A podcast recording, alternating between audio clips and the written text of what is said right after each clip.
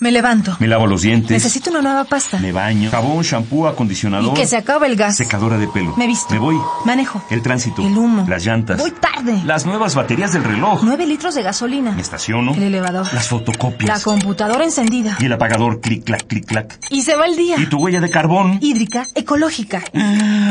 No conocía la dimensión de mis pisadas. Mm. Nuestra huella en el planeta.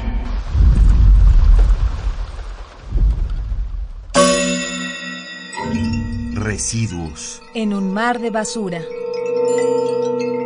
El maravilloso pero letal mundo del unicel.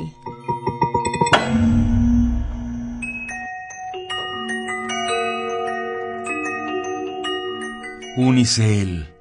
Maravilloso Unicel. Bolitas de unicel, pequeñitas, espuma de unicel, escenografías asombrosas de unicel, fortachones levantando rocas gigantescas de unicel en filmes de ciencia ficción, blanca, prístina nieve de unicel, bellísima. Sin embargo, esta magia requiere de una peligrosa fábrica de baba tóxica.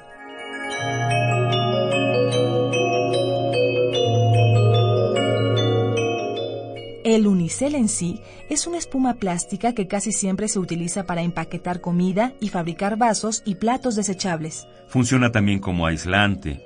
Podemos encontrarlo en empaques de artículos electrónicos y hasta en corazones bañados de diamantina para las bodas. El unicel es básicamente aire y esferitas de este material, también conocido como poliestireno expandido.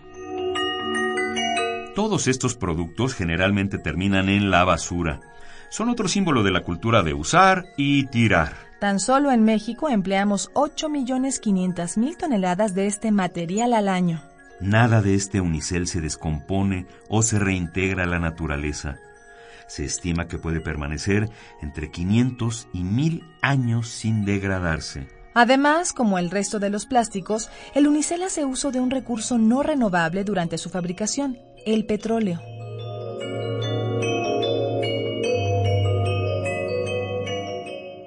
Los problemas ambientales derivados del uso y fabricación del unicel no terminan ahí. Para producir unicel se emplean sustancias tóxicas, como el benceno, que puede provocar leucemia en exposiciones prolongadas, o el estireno y butadieno, sustancias catalogadas como probablemente cancerígenas por la Agencia de Protección al Ambiente de Estados Unidos. Los trabajadores expuestos al estireno pueden sufrir efectos nocivos en su salud, como irritación de la piel, ojos y tracto respiratorio. La exposición crónica afecta al sistema nervioso central. Para los que consumimos productos envasados en unicel, no es recomendable calentarlos en el microondas, pues los químicos con los que se fabrican podrían filtrarse a la comida, sopas o bebidas. Actualmente la Facultad de Química de la UNAM trabaja en diversos métodos para reciclar el unicel y transformarlo en barnices, pegamentos, esmaltes para madera e impermeabilizantes. Sin embargo, el reciclaje no elimina los daños a la salud y a nuestro medio ambiente provocados durante la producción y empleo del unicel. algo que los consumidores debemos tener en cuenta antes de seguir comprando este material. Por ello, la propia UNAM ha eliminado el unicel de las compras que realiza la institución. Si te dieron unicel en algún comercio, reutilízalo y busca centros de acopio para que sea reciclado. Ecopuma. Tres ideas para que hagamos la diferencia. No compres unicel ni productos desechables. Emplea platos y vasos hechos con materiales biodegradables como cartón, caña de azúcar, maíz y papa. Si te dieron unicel en algún comercio, reutilízalo y busca centros de acopio para que sea reciclado. Hagamos la diferencia. Ecopuma, Universidad Sustentable. Esta fue una coproducción del Puma, Programa Universitario de Medio Ambiente y Radio UNAM. Huella de carbono. Hídrica, ecológica. Huella humana.